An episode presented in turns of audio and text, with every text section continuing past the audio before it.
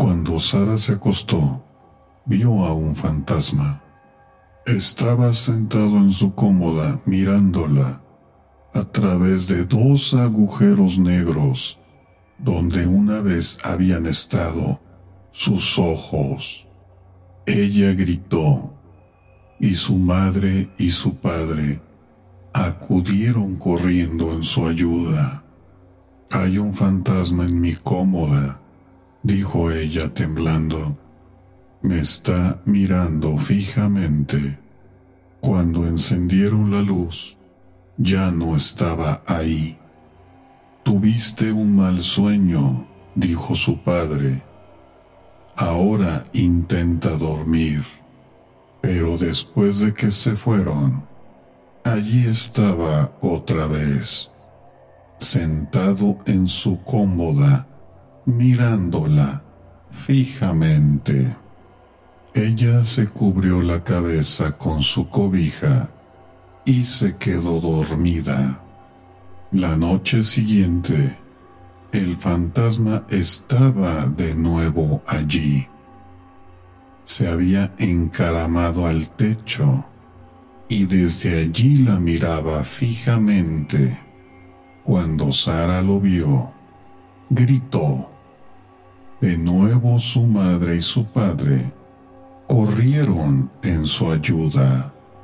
Está en el techo, dijo ella. Cuando encendieron la luz, no pudieron encontrarlo. Es tu imaginación, dijo su madre, y la abrazó. Pero después de que se marcharon, allí estaba de nuevo, mirándola desde el techo. Se cubrió la cabeza con su almohada y se quedó dormida. La noche siguiente el fantasma había regresado nuevamente. Estaba sentado en su cama mirándola. Sara llamó a sus padres.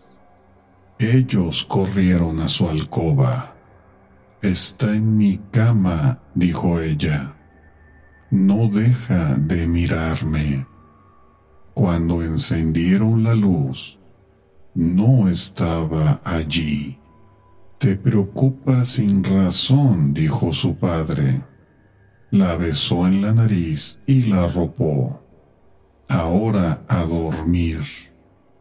Pero después de que se fueran, allí estaba otra vez. Sentado en su cama, la miraba fijamente. ¿Por qué haces esto? le preguntó Sara. ¿Por qué no me dejas en paz? El fantasma se agarró las orejas con las manos y las agitó hacia ella.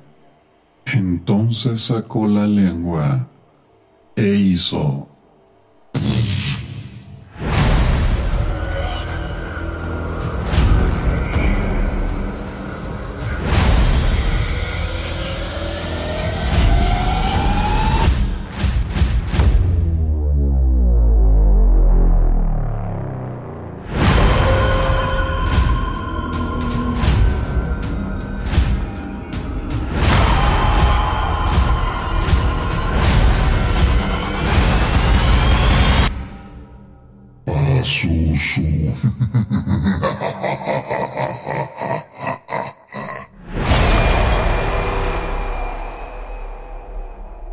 Historias de miedo para contar en la oscuridad 3 de Alvin Schwartz. Traducción José Manuel Moreno Sidoncha.